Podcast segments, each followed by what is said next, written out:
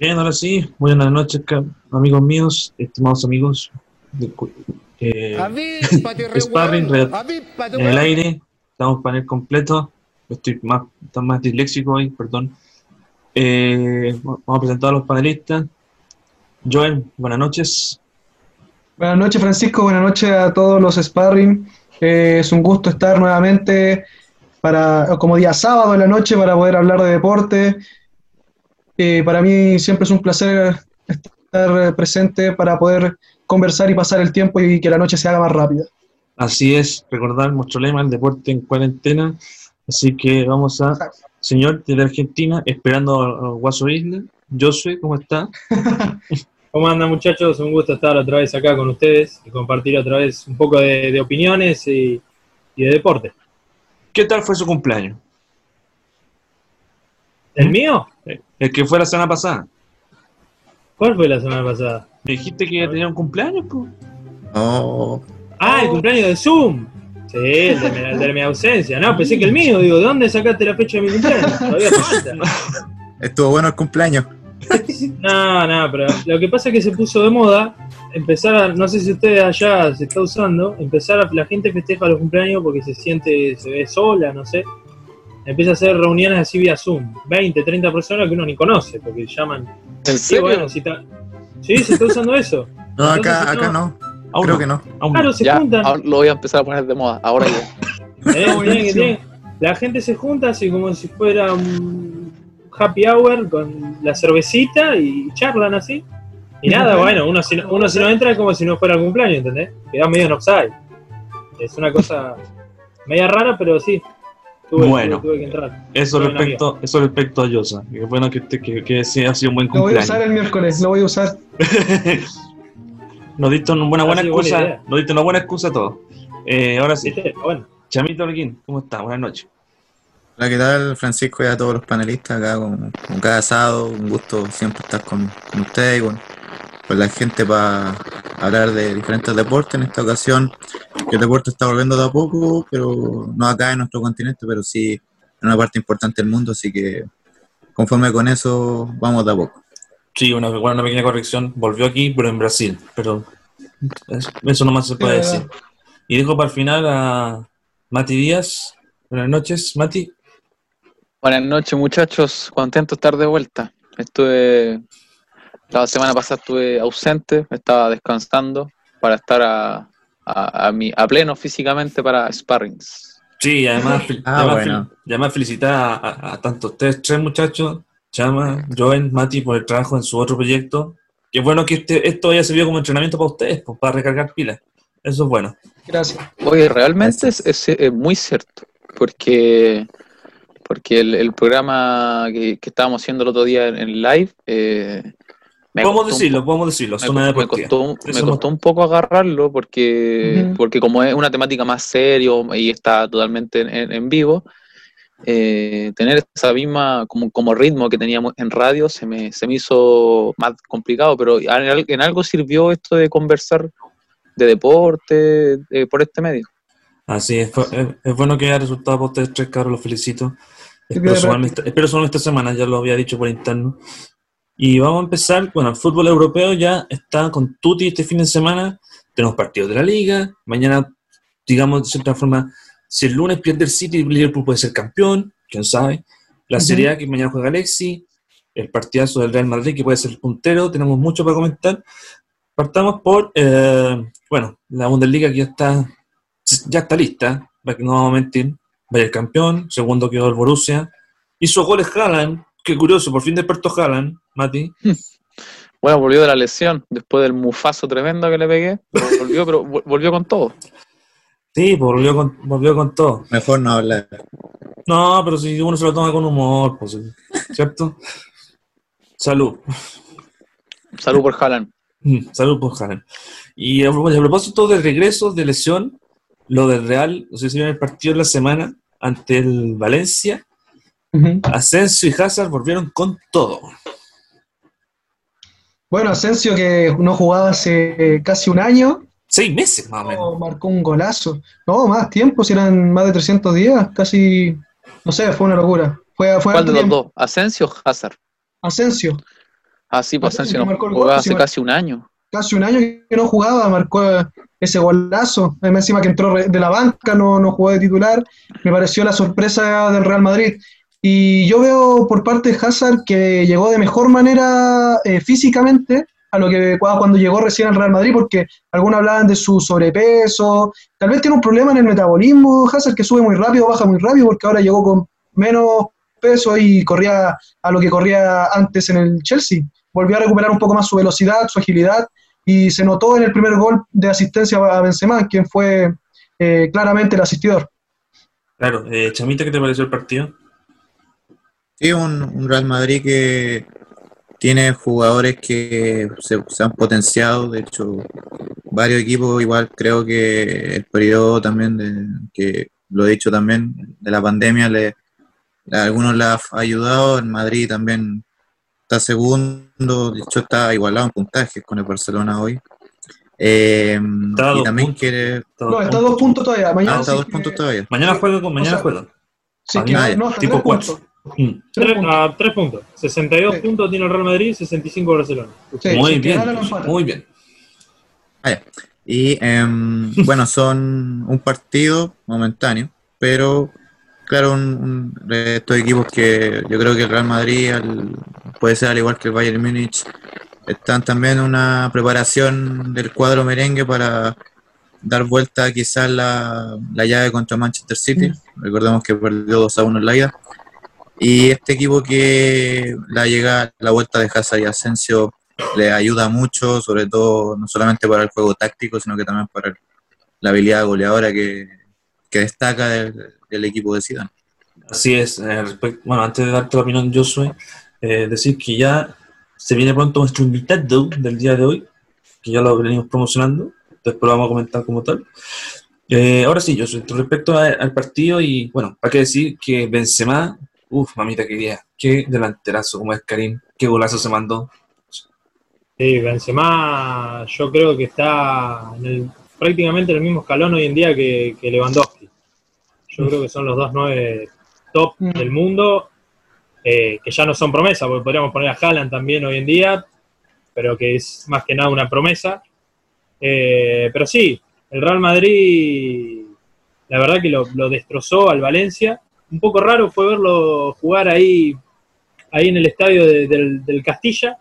Eh, acá en Argentina se está dificultando un poco ver los partidos de la liga, los del Real Madrid y los de Barcelona, porque no los está transmitiendo la, el, cable que casi todo el mundo tiene, lo está transmitiendo DirecTV, entonces se, está complicando un poco ver los partidos, pero por lo que vi en el, en el resumen se vio un Real Madrid bastante fresco, distinto a, a como terminó antes de la pandemia, cosa que capaz que le puede, le puede ayudar y le puede servir, como bien decían, para, para dar vuelta eh, esa serie contra el Manchester City, que está en desventaja. Mati, falta usted, mientras tanto. Em, lo vi bien al Real Madrid, pese a que el Valencia tuvo, porque Valencia es un buen equipo, tiene buenos jugadores, pasó un poco eso sobra, pero es algo natural. O sea, vimos ayer al, al Barcelona que contra el Sevilla lo pudo haber ganado, pero lo pudo haber perdido también. Y el Real Madrid mostró la jerarquía, mostró la, la, diferencia que tienen que hacer sus jugadores. Eh, mira, pueden decir muchas cosas de, de Sergio Ramos, pero, pero, cuando, pero el tipo en la cancha cuando tiene que jugar es completísimo. A mí me sorprende mucho esa capacidad que tiene de lanzarse al ataque, pero, pero con balón dominado y siendo muy claro a la hora de dar pases. Y bueno, el Madrid se llevó una victoria súper importante con un Hazard que, si bien le ha costado mucho llegar al gol, está en una versión más de asistidor, más de jugar el primer toque, velocidad, encarar y pasar, y lo está haciendo muy bien. Le suman la vuelta de Asensio, que es como ganar un refuerzo, porque eh, recuerdo mucho en esa Champions que ganó el Real Madrid, que nunca fue titular, pero era el hombre de los goles importantes. Mm. Siempre que entraba de la banca, marcaba goles y, es un jugador muy talentoso. Me gustaría ver más a James Rodríguez. Creo que mm. Creo que tiene mucho para dar, pero en el Real Madrid al parecer ya no tiene nada que hacer con Zidane. Así que me gusta mucho el Real Madrid. También me gusta mucho lo que es Mendy, lo que hace en la, en la banda izquierda, que, sorprende mucho, tiene una velocidad que cuando empieza a correr es imposible pararlo. Y qué, qué, buen problema tiene Zidane ahí, que tener dos laterales muy buenos como son Marcelo y Mendy, ofensivamente. En estos momentos, ahora, en la actualidad. En este momento me quedo con Mendy. Me quedo con Mendy porque, porque me gusta mucho Marcelo. Sigo pensando que es el mejor lateral izquierdo, pero en este momento Mendy es, está en un nivel donde tiene que ser titular. Mm. Sí, bueno, recordad que mañana se enfrenta a la Real Sociedad. ¿En qué posición está la Real Sociedad, Está sexto. Está sexto. Así que tampoco es menos. No, aparte, ahí tiene a su otra futura joya, porque es el Ondergaard. Odegaard, sí. Sexto con 47 puntos. A un punto del Getafe, que está quinto. El Getafe, ojo, que ha hecho una buena campaña en Europa. Getafe es un buen equipo también, sí. ¿Ustedes, ¿Ustedes creen que la. Bueno, aún quedan ocho partidos para que termine la liga, pero con el final de la Bundesliga ya terminado, que mañana se le tome la Serie A, la Premier ya está claro quién va a ser campeón. ¿Es como para entretenerse la Serie A? Digo, la, la Liga, Joel, de que tú tuviste allá. La Liga, yo creo que sí es para entretenerse, obviamente, porque si ahora tenemos, si es que llegase a ganar al Real Madrid, quedarían codo a codo con el Barcelona. Yo no veía hace mucho tiempo a un Barcelona con Real Madrid tan cerca, con el mismo puntaje, a igual una gran cantidad de fechas. Aquí vamos a ver que el que tropiece primero va a perder mucha ventaja. Y bueno, ya sabemos que son los dos que se escaparon. Va a ser llamativo, pero no solo por eso, sino porque también hay equipos nuevos que se van metiendo por, pelear por puestos de Champions. Ojo, ese, ese punto un Getafe que, que, podría estar en Champions la próxima temporada o una Real Sociedad que se va metiendo también arriba, va a ser muy, muy interesante y podría tal vez ser como la campaña que tuvo el Málaga hace un tiempo en la Champions, cuando un equipo de menor organización llegase más arriba. Así que a mí me parece muy interesante aún la liga. Mati, ¿qué decías? No, es que iba a decir que eh, si mm. bien los dos primeros que pelean el título está muy emocionante, está también muy emocionante los puestos de Europa y de Champions. Porque a diferencia de otro año, el, Atlético de Madrid no está primero en esa otra tabla que se dice, que se mm. conoce, que es el tercer, que el tercer lugar. Tercer eh, puesto y lo comparte con Sevilla. Lo, otro que quería preguntar a todos ustedes es que he visto partidos de Barcelona todo este año, por Vidal principalmente, y porque ver partido de Messi siempre te entrega una sorpresa pero el Barcelona puede ir primero, pero no sé si le pasa que juega muy mal.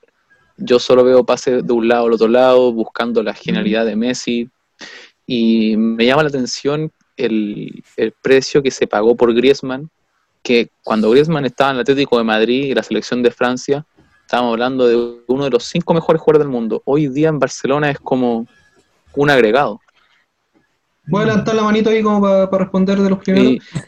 Y lo que, espérame, lo último que me llama la atención es que el Barcelona contrata y contrata jugadores que son de elite y parece que no encajan.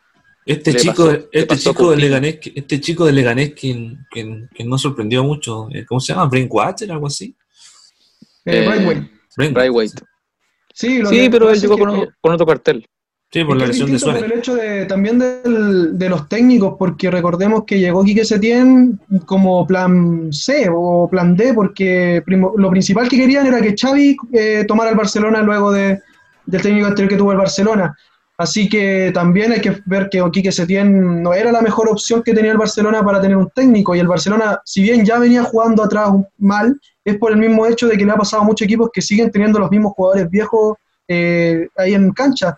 Tal vez, sí, sabemos que el nivel de Piqué es muy bueno, pero aún sigue eh, teniendo el único central ahí que, tiene calidad, porque siempre varía entre el inglés y un Titi y también yo no lo encuentro muy regulares. Y bueno, en medio campo también tenemos los mismos jugadores, así que yo creo que, va, por ahí. Ahora que estuve en España le presté harta atención al Barcelona y la respuesta yo creo a eso es que tan, la, la, respuesta de que Griezmann no ha tenido un buen rendimiento es que está siendo un, ¿cómo se puede decir? Eh, un compañero más, más que un, una estrella del equipo por el hecho de que tenemos a Messi, tenemos a Suárez, tenemos a otros jugadores que, que son mucho más que, que, Griezmann, en donde el Atlético de Madrid Griezmann era el mejor jugador, ahora viene solo a acompañar, viene a asistir. No ha tenido mucho, cuando remata el arco se les va afuera. Yo no veo una seriedad de Griezmann ahí en el equipo tampoco. Igual, lo, último, lo último que digo para que todos demás puedan opinar es que también hay que ser malo con Griezmann, lo ponen de puntero izquierdo y él no es puntero izquierdo. Es que por eso, no, no es donde juega tampoco y no, no le van a poner otra posición. ¿Alguien más quiere opinar respecto al, tema que colocó Mati en la mesa? Sí, eh, no. Eh, sí, es que lo que lo que lo que iba a decir es que bueno, ah, también asimilando lo que lo que han dicho los cabros que claro, Griezmann llegó al Barcelona con, eh, con un podio bastante importante al Atlético Madrid, venía a ser campeón de la Europa League también, a hacer un buen mundial, coronándose con Francia y claro, eh, quizás eh, llegar a un equipo como Barcelona sabiendo que está en la sombra de Messi y Suárez, ningún jugador te va a rendir de esa forma, de esa forma, o sea, tendréis que ser un tridente ofensivo como lo que pasó con Neymar en su momento y que mm. juegue todos los partidos para que sea trascendental. Griezmann, claro, la opción, eh, la opción del, de la posición que tiene no, no es suficiente. No, no va con ese juego y creo que además de que el Atlético Madrid perdió harto con sin, sin ese jugador que prácticamente Griezmann era el, el número uno del, del, equipo de, la, de Simeone, por ahí en el Barcelona perdió bastante cuando se consideró, perdió él bastante. Y con Quique Setién yo creo que perdió más en ese aspecto, claro, uno se puede decir que el jugador también tiene que ser multifuncional, pero en ese caso no se ha adaptando. como lo que pasó en su momento con James Rodríguez en Real Madrid. James Rodríguez es buen jugador, pero tiene que jugar a la, a la sombra de, de Benzema. En su momento tuvo que jugar a la sombra de Cristiano Ronaldo. Entonces, jugadores con ellos de que son de más clase mundial y que ya tienen puesto asegurado años, porque Cristiano estuvo años en el Real Madrid, es difícil que se juegue. Entonces, por ahí son jugadores que quizás a equipos llenos de estrellas su, pasa a ser un compañero más, como dijo Joven. Entonces por ahí pasa la cuenta. Joshua, Joshua ahora sí puedes, puedes dar tu opinión al respecto. Está silenciado. ¿Me escuchó? Ahí sí. Ahora sí. Eh, no, yo también coincido. Hay que ver también cómo afecta el tema de pasar de ser, justamente como decían, el jugador principal, la figura principal, a ser un, jugador más. Hay que ver cómo afecta en, el jugador y, también cómo afecta a su entorno, ¿no? Eh, y también coincido en que el tema del, Barcelona es ese, que quizás es un equipo que está quedando un poco añejo, por decirlo de alguna forma. Están jugando los mismos, los mismos hace, no sé, temporadas y temporadas y temporadas. Y quizás le falta esa renovación y no acierta en, en los mercados de pases, eh, hace hincapié en las apuestas quizás y no, no siempre le funcionan. Eh, ahora el caso este, bueno, como es eh, White, ¿no es el nombre, no? Sí. Eh, quizás arrancó bastante bien con el, con el pie derecho, pero ha tenido apuestas como por ejemplo Guatén, que han, han sido hasta graciosas para el mundo del fútbol, porque uno no podía creer pero creo que sí, que tiene jugadores de nivel altísimo, pero que quizás están quedando un poco fuera de, no de estado, pero están quedando un poquito relegados en, la, elite del fútbol, quizás hoy en día. Así que más o menos, yo creo que va por ese lado. Sí, más o menos, más o menos estamos, estamos claros en eso.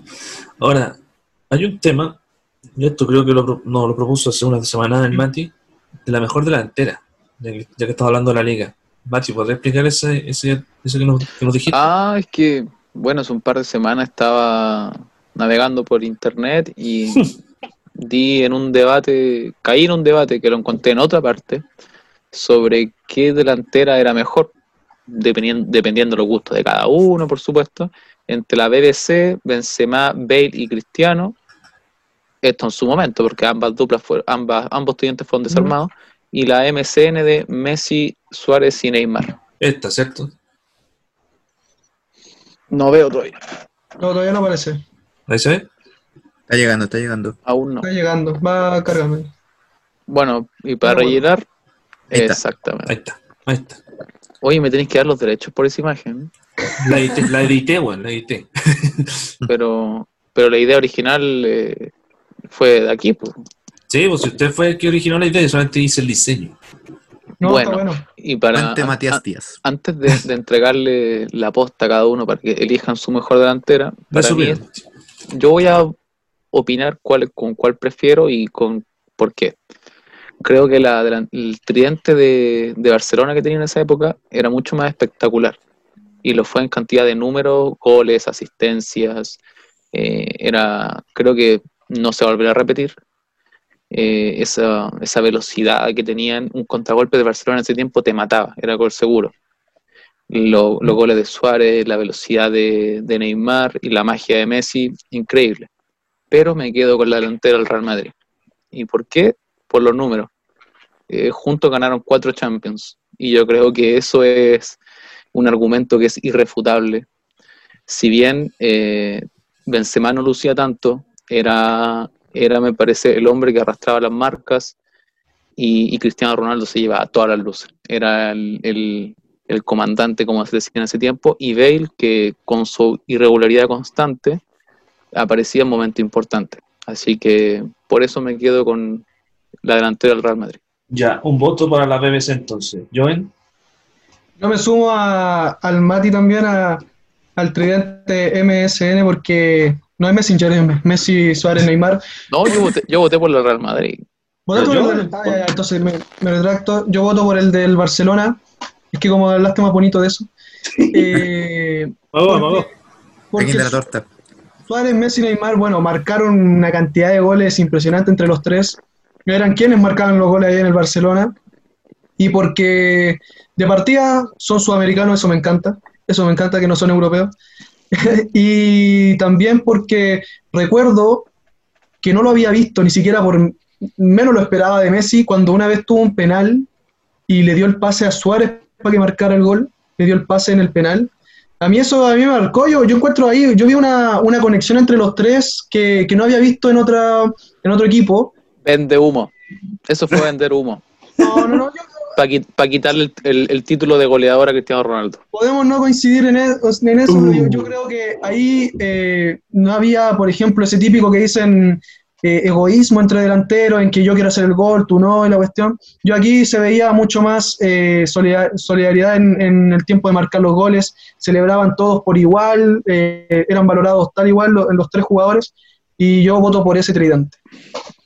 Entonces, ¿Su voto entonces para la MSN o BBC? MSN, de Messenger. MSN, ya. Chamaco Larguín, su turno. Sí, eh, bueno, asumo que está, está complicado. Fueron tres tridentes que marcaron historia en ambos equipos, ganaron cosas importantes.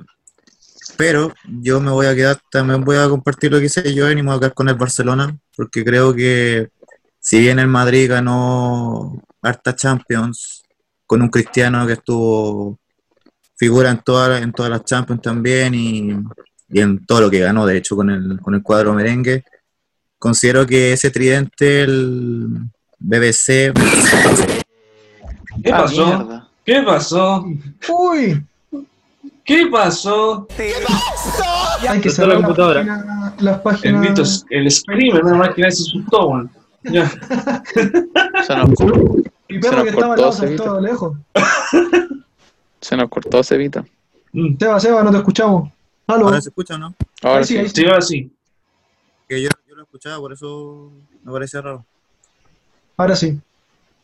No, sí, porque lo decía que el Real Madrid figuraba más cristiano cuando, bueno, desde ahora que no está cristiano, el Real Madrid tampoco quizás ha tenido ese poder ofensivo que tuvo en esa época. Por ese lado lo veo, pese a que a todo lo que ganó. Y bueno, el Barcelona me quedo con Messi, Suárez, Neymar, ya que entregaron harto gol, entregaron harto alta habilidad, harto eh, potencia ofensiva. Y bueno, también fue, pese a que no ganó tantas Champions, de hecho creo que ganó una, pero aún así marcó una época y de hecho era más un dolor de cabeza para el mismo Real Madrid cuando juegan, juegan los clásicos, entonces por ese lado me quedo con el Barcelona. Queda bonito. Ya. ya, a ver, según la pizarra tenemos un voto para la BBC de Matías y dos votos para MSN de Joven y Chamaco Señor Josué, su turno. Bueno, yo te lo voy a poner complicada a vos para que para que termines definiendo. Oh, Dios mío. quedar con... Che, tu manga, ya. Yo me voy a quedar con la, con la BBC. Uh. Si, bien, bien la delantera Messi, Suárez, Neymar fue impresionante, yo creo que, no sé si coincidirán, pero creo que fue de lo mejor de, la historia del fútbol, podríamos decir. Es lo que, digo, e, para, mí es repetible. Yo creo que sí, yo creo que también. pero si vamos a, títulos, a números y a lo que lograron, también es, es imborrable lo que logró la, la, BBC. Eh, yo me quedaría con ellos más que nada por un tema de, gustos personales, por la personalidad justamente de ellos, pero es difícil, es difícil compararlos porque están en un, en un escalón muy similar, pero, pero me voy a quedar con, con la delantera del Real Madrid. Muy bien, me la dejaron en suspenso. Ya. Eh, empate la, la pelota. ¿No voy a elegir de la Católica? ¿o? Al empate, Schwarz. ¿No voy a elegir a la Católica? No, no. No soy tan, no soy tan como crees tú. No o al Liverpool. No, yo soy, yo soy del Chelsea, compadre. No soy del. No ah, soy ya, disculpa, disculpa. Pensé que era de la. Del no, pero ahora se nos viene el Timo y Silles. Eso no lo voy a decir. Ahora dice Salah, eh, Firmino y Mané. Eh. sí, Salah, no, no, no. Eh, no, no, voy a, voy a sumarme a lo que decían y me la dejaban en bandeja. Pues, pues, Voto por los eh, dos. Ah. No, no. No subes tanto. no, no, la final, porque debo decirlo, las la finales de, esta, de este triplete han sido con golazo incluido. Bueno, dejando de lado los, los, errores arbitrales que, bueno, los debatimos semana atrás, ¿se acuerdan? Entonces, no, para mí el ganador de, esta, de este debate que fue organizado por el señor Matías, yo voy por la, BBC. Así de simple. Para mí es la mejor delantera que he visto. Es cierto, lo de Messi, Suárez y Neymar solamente ganan una Champions y que fue en su momento cuando fue la final de Berlín, creo, contra la Juventus de Vidal, ¿cierto? Lamentablemente sí. Lamentablemente sí. Y Bravo no jugó ningún partido. Y Enrique cagón, literalmente. Eh, pero bueno, dejando de lado eso y con lo que todos dijeron al respecto, además decir que, que en ese momento Ronaldo era una bestia, literalmente magistral. Eh, mencionar para qué decir, los golazos de Bale a, Liverpool, dejando de lado los, problemas de Carius que después se dijeron, eran finales de lujo, eran entretenidas y bueno, por eso dijo la vez más por la, por la entretención que da en, cada partido. Y porque han durado, más que, por ejemplo, la del triplete de Messi sobre Neymar. Después Neymar se fue al PSG a puro robar plata. Así de simple. Pero cuatro de las cinco Champions fueron robadas, sí. No, sí, pero el problema es debatir. No, pues fueron cuatro, no cinco. Verdad, verdad. Sí. Tres de las cuatro, entonces, tres de las cuatro. Sí, pero hay una, hay una, hay una, que, hay, un, hay una que limpia, eso lo, lo tenemos claro. Así que eso, esto, ese fue el resultado. Entonces, en la pizarra, tres votos para la BBC, dos puntos para la MSN. Ahí está. Buen tema, señor, señor Díaz. Lo felicito. En las próximas semanas voy a tener otros para que Buen debate. ¿eh? Ahí está, ahí tenemos, ahí tenemos debate. Así que voy a dejar de compartir, Interesante. dejar de compartir pantalla. Ah, me está llamando el invitado, así que mientras tanto cabrón traten de hablar de, la otra liga. Y de hecho se me ocurre otro debate para dejarlo, pero para dejarlo en la mesa. ¿Ustedes prefieren un arquero que sea muy seguro con las manos o prefieren ese arquero que tenga esa, el valor agregado que está de moda ahora que juegue con los pies? Ahora sí que decir blanco o negro. No, negro. Yo creo que a mí me parece que, que sería bueno que juegue bien con los pies también. Estamos al estamos, no lo vamos a discutir. De ligas, mientras tanto. Creo yo. Es, es tendría que ser un híbrido, ¿no? Claro. Por ejemplo, yo te pongo un caso hoy en día en Argentina, si vos ves al arquero de Boca, Andrada, no, no, eh, es un tipo que juega muy bien con las manos y con los pies. Es, bastante completo. Sí. Eh, no tiene prácticamente falencia. una de las dos de ninguna de las dos maneras, pero sí que hay arqueros que son mucho mejores con los pies y hay arqueros que son arqueros más de, de área, lo que se dice, claro. arquero tapa pelota. Pasa que, pasa que en los últimos años hay ciertos equipos que tienen una manera de jugar, eh, es como que anteponen eh, las cualidades a la hora de contratar un arquero que juegue muy bien con los pies es como que si no juega bien con los pies, no, no puede estar en este equipo. Yo prefiero eh, un arquero que, sea seguro con las manos y si le, toca la pelota a los pies, fuerte para adelante nomás y, y que se le arreglen los delanteros. Pero ¿qué pasa con los equipos que han tenido muchos problemas con que le han dado pase a su arquero? A su arquero, por ejemplo, se le pasa el balón, o viene un defensa, o sea, viene un delantero a atacarlo y se cae o, da un mal pase. Entonces, igual es importante porque eso, esos goles han definido partidos importantes también, esos errores también tienen, tienen relación con, con el portero. Yo creo que es importante saber de los dos, porque tú eres un jugador más de cancha. Tú tienes el, el derecho también de, o sea, puedes jugar con los pies, así que si te dan esa, ese derecho tienes que también saber usarlo. Por, eso, por eso un buen debate. Por eso un buen debate. ahí, tenemos, ahí tenemos un buen debate para la próxima. Bien, señor Díaz. Nos, nos, pone buenos, retos. Voy a buscar argumentos buenos. Voy a buscar ahí podría, para sumarle a lo que dijo, para sumarle lo que dijo el Mati, tres, los, los, tres mejores arqueros que han visto en esta época. Así de simple. Ahí para sumarle más, más morbo. Latino, europeo, cualquiera. ¿ya? Que sea bueno con las manos o no con los pies. Obviamente voy a colocar a mi arquerito y tú.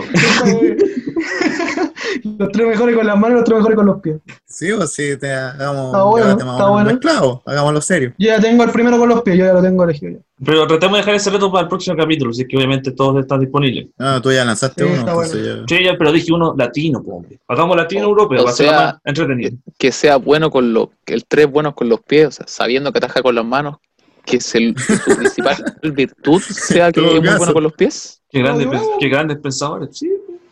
Claudio Bravo. Claudio Bravo me parece que uno de los más completos. Ter Neuer. Stegen, Ter Stegen ahora juega muy bien con los pies. Neuer es un central más, te digo. San Neuer. Neuer sí, también Neuer. también. Oye, en Argentina ese, eso parece que nunca ha gustado mucho, o sea, nunca ha sido como una, como una exigencia que se le da a los arqueros. Juegan Como con que no- No han caído en esa moda, creo yo, de porque, porque en Argentina se- no, los equipos no arriesgan, no, no vas a encontrar muchos equipos que saben jugando de abajo. Es un poco lo que hablábamos la otra vez de- del fútbol un poco más relacionado a, a- a quizás al bielcismo, otros estilos de juego, que, que acá, que acá en Argentina es un poco complicado porque va de la mano de un montón de cosas. Eh, nadie quiere arriesgar, nadie quiere regalar nada. Entonces se prioriza un arquero que sea, en primer lugar, bueno con las manos. Lo que pasa es que si el equipo sale jugando, pierde la pelota y le hacen el gol, te matan. La gente te mata. El ruso Rodríguez. crítica. el ruso Rodríguez. Bueno, el ruso Rodríguez, el ruso Rodríguez originario acá de, de mi ciudad, jugó en uno, salió uno de los Ah, clubes bueno. de acá. Eh, y también, cuando surgió, fue un arquero que era espectacular con los pies, le pegaba bárbaro la pelota, pero después empezó a tener Señores. errores, errores. Perdóname por interrumpir la, la intromisión, pero llegó el momento finalmente. Se está conectando. Es un honor para nosotros tener a nuestro gran amigo, un maestro, un gran relator aquí en Chile, mucho bien en cooperativa. Ahí está. Bienvenido a Sparring, don Ernesto Díaz Correa. ¡Uy, Oh, maestro! qué Un aplausito para, para Ernesto. un aplauso porque hay que hacerlo. Ahí está. ¿Cómo está Ernesto? Gusto en verlo otra vez. ¿Cómo están? Gusto de saludarle. ¿Cómo les va? ¿Cómo están ustedes? ¿Cómo está Francisco? Bien, don Ernesto, muy bien. Estamos aquí todos bien con este proyecto. ¿Cómo está todo allá en. Curicó? Su hermosa Curicó. Eh, con mucha lluvia y estamos eh, con eh, eh, to- todos en, sus casitas porque estamos en cuarentena. Comenzó a regir desde anoche a las 22 horas. Entonces estamos todos en, sus casas porque eh, la pandemia había afectado demasiado a la, a la ciudad de Curicó y estamos con eh, hoy que estamos con mucha lluvia, eh, que eso para los agricultores en esta zona ha sido muy pero muy importante en comparación a años anteriores. Eh, pero estamos muy preocupados por la situación que se está, se está viviendo no tan solo en Curicó, sino que en todo el país y en todo el mundo. ¿Cuántos casos tienen en Curicó, Ernesto? Ernesto, me gustaría, me gustaría Ah, saludarlo. chuta. Eh, Oh, perdón. ¿Cómo le va, señor? ¿Cómo está? Ernesto? Son- son Tanto todos- tiempo. Son todos alumnos ahí de, de, Sí. de- de- de- de la, de, la, de la universidad. Bien, muchachos, bien, bien, gracias a Dios. Eh, un placer y un orgullo enorme poder dialogar con ustedes por, eh, por, por las redes sociales, eh, ya que no podemos eh, hacerlo eh, personalmente, pero sí, muy contento de, de poder escucharlos y de poder dialogar con ustedes. Sí, además, de cierta forma, don Ernesto, aquí tenemos un amigo del otro lado de la cordillera, que es Josué, de la Argentina, de La Plata. Él lo presentamos. ¿Cómo está Josu? Un abrazo, un abrazo Bueno. grande. Eh, tengo muchos amigos eh, periodistas ar- eh, ar- argentinos, especialmente en, en Buenos Aires y, en, eh, y también en la, ciudad de, en la ciudad de La Plata. A mí me encanta Rosario porque Rosario es donde eh, vive eh, y, eh, y, nació don Marcelo Bielsa. Y, yo Amigo, sí. Eh, ídolo, ídolo, y es el más querido de todos los chilenos como técnico del fútbol. Por supuesto. Eh, eh, acá en nuestro país. Y un gusto, Ernesto, saludarlo. La verdad que justamente hace un rato, segundos antes estábamos hablando de eso, de, de Bielsa, un poco de, fútbol acá en Argentina y, las visiones distintas que hay y cómo cambian un poco de país a país y de los gustos. Así que nada, un gusto, un gusto saludarlo y poder conversar con usted. Igual Josué, un abrazo, un abrazo grande. Vamos, Francisco, díganos más. Bien, pues Ernestito, primero decirle, eh, la cooperativa, ¿cómo, ¿cómo, han estado con los temas de la, de la cuarentena? ¿Han podido transmitir partidos de Europa? Tengo entendido, ¿cómo ha ido con eso? Sí, bueno, eh, em, em, hoy en día hay una crisis enorme en cuanto a, lo de publicidad en todos los medios de comunicación, en general, radio, prensa escrita, eh, televisión. Eh, y nosotros, eh, gracias a Dios, hemos estado con los programas diarios, trabajando todos desde sus casas, todos los, los productores buscando, buscando jugadores para, para, para, dialogar, para conversar, para hacer nota, los conductores todos en sus casas, algunos periodistas en la radio, y estamos haciendo programas diarios, pero, pero también hacemos algunos partidos de, de la liga de alemana, estábamos haciendo al Leverkusen como estaba Charles Mariano Aranguis y estábamos haciendo Arturo Vidal con el Barcelona. Eh, eh, en eso estamos por ahora hasta que, según han dicho, que, el 31 se, se reanuda el fútbol chileno, pero yo creo que eh, para esa fecha es muy complicado, es muy difícil, porque hoy en día la situación está en otro ámbito, la situación está por, por mejorarnos, por, eh, por salir de esta pandemia y, creo que algunos equipos se están entrenando, algunos equipos se están preparándose, eh, pero con mucha cautela, con mucha precaución y también eh, yo creo que el fútbol chileno para esa fecha que según los entendidos está estipulado que vuelva, va a ser muy difícil y complicado. Oiga, don Ernesto, lo quiero saludar, Matías Díaz, no sé si se acuerda de mí. Sí, ¿cómo está Matías? Un abrazo. Bien, bien. Bueno, lo primero, preguntarle cómo está Curicó, que yo tengo familia que está haciendo la cuarentena ahí muy cerca, en Linares, tengo familia, bueno, también en Curicó. Sí. Y, cómo está usted y su familia? Bien, bien, bien, Matías, y los felicito porque todavía siguen ahí al pie del cañón en, ustedes en, la radio de, la universidad, no han, no han dejado de trabajar, no han, cegado, no han eh, no han, han, salido al aire permanentemente, eh, estoy en contacto con varios, con varios de ustedes y sé lo que está, lo que está, lo que está ocurriendo. Y los felicito porque hoy en día los medios de comunicación, hoy en día los medios de comunicación eh, necesitan de ustedes, de la gente joven, de la gente que, que el día de mañana se tiene que hacer cargo de lo que estamos haciendo nosotros porque tenemos que dejar esa etapa ya por, por, edad, por tiempo, por, por, por temporadas y ustedes van a tener que retomar y los felicito que están, que están trabajando, que están haciendo programas para, para no llegar el día de mañana a un medio de comunicación, eh, lo están haciendo en la universidad, en la radio de la U, eh, el día de mañana para que no lleguen a una universidad, con, perdón, a, un medio de comunicación con las manos vacías, sino que enfrentar como siempre un medio, eh, un, un, micrófono y un, y un medio de comunicación donde, donde van a tener sus primeras armas y que lleguen que, lleguen con, ganas, con, mucho interés eh, y como le colocan ustedes mucho corazón. Así que un abrazo gigantesco y me alegro porque, porque están siempre ahí en el medio y, están eh, haciendo lo que a ustedes más les gusta, que es el, deporte en general. Muy bien. Muchas gracias. Chamita. Ah, eh. Sí, bueno, en, esto es un gusto saludarlo acá, que eh, un, placer estar conversar con usted. Como, como dice, claro, es complicado por la situación que, estamos viviendo, por, el tema de salud, ¿cierto?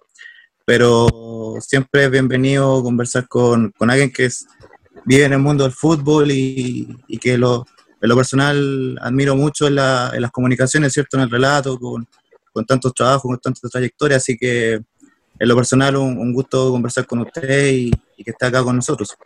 Gracias, Eva. Eh, bueno, eh, eh, lo que le decía anteriormente a, su compañero, eso es lo que tienen que hacer ustedes, trabajar, ver llenarse, empaparse de lo que, lo que tiene la universidad, que, eh, que tiene un estudio, tiene estudios de radio maravilloso, de televisión, y eso le da, le da para que el día de mañana enfrenten los medios de comunicación sin ningún problema, que no se amilanen, que sean, que, que lleguen con personalidad y que la pauta que, que les toque hacer en, los medios, que la sepan desarrollar de la mejor forma. Eso es lo que uno les puede entregar cuando hace los talleres de radio con ustedes, a los que les gusta el, relato, a los que les gusta el comentario, a los que les gusta la información o el periodismo en general, eh, que se sientan eh, felices y contentos de lo que están haciendo para que el día de mañana puedan desarrollarlo de la mejor forma, papá. Así es. Francisco, ¿Mm? si me lo permites, poder hacerle una pregunta a don Ernesto que me gustaría por supuesto, amigo mío. De la voz de él. Eh, don Ernesto, le pregunto, me gustaría saber, eh, usted ha tenido una gran trayectoria en relatos deportivos y yo creo que siempre puede haber, o sea, usted me va a decir si es un relator que eh, tiene un, un evento deportivo o un partido que lo marque más, que, sea más importante para él o que recuerde con mucho cariño. Me gustaría saber para usted cuál ha sido el, el relato que más recuerda o el relato que más le ha, le ha gustado en lo personal. A ver, eh, sí, hay varios, eh, hay varios, pero yo creo que el que el que le ganó a Argentina por, Copa América en, eh, en, el Estadio Nacional con, por penales, yo creo que eso, eso ha sido un desahogo enorme para, para todos los que trabajamos en medio de comunicación, por todo lo que vivimos, que no habíamos ganado nada, que no habíamos conquistado un título de esa envergadura, yo creo que ese fue eh, el, penal de Alexis yo creo que fue el más gritado, el, desahogo de todos los chilenos por conquistar algo eh, tan importante. Eh, y anteriormente, el 98, relaté el gol de Marcelo Salas en Wembley contra mm. Inglaterra en directo, también el de el de Fabián Orellana contra Argentina con, Marcelo Bielsa cuando íbamos rumbo a, cuando estábamos en las clasificatorias para ir a Sudáfrica 2010 se le ganó eh, en Argentina, se le ganó a Argentina por 1 a 0 en, el Estadio Nacional. Yo creo que esos son los goles más gritados, otro de Reinaldo Navia antes de ir a los Juegos Olímpicos cuando clasificamos. Eh, en fin, hay varios, pero yo creo que el de por la envergadura, por lo que significa obtener una Copa América, yo creo que para mí ese fue el partido más importante, eh, que fue con mucha emoción, había mucha angustia, había mucha ansiedad, eh, durante todo el día, antes del partido, eh, después del partido vino el desahogo enorme, pero, pero era Argentina que tenías al frente, como decir, pucha, Brasil, eh, un rival muy peligroso, Argentina igual, y si, gracias a Dios, esa pelota de, del Pipi Wayne no entró, pero sí en el penal de Alexis pudimos capitalizar lo que hoy en día es, es un título enorme para Chile, como ganar la Copa América en nuestro país. Bien, pues ahí está. Perfecto, muchas gracias. Estaba hablando con nuestro gran amigo don Ernesto Díaz Correa. Eh, ¿Puedo levantar la mano? Eh, Mati, Mati, sí.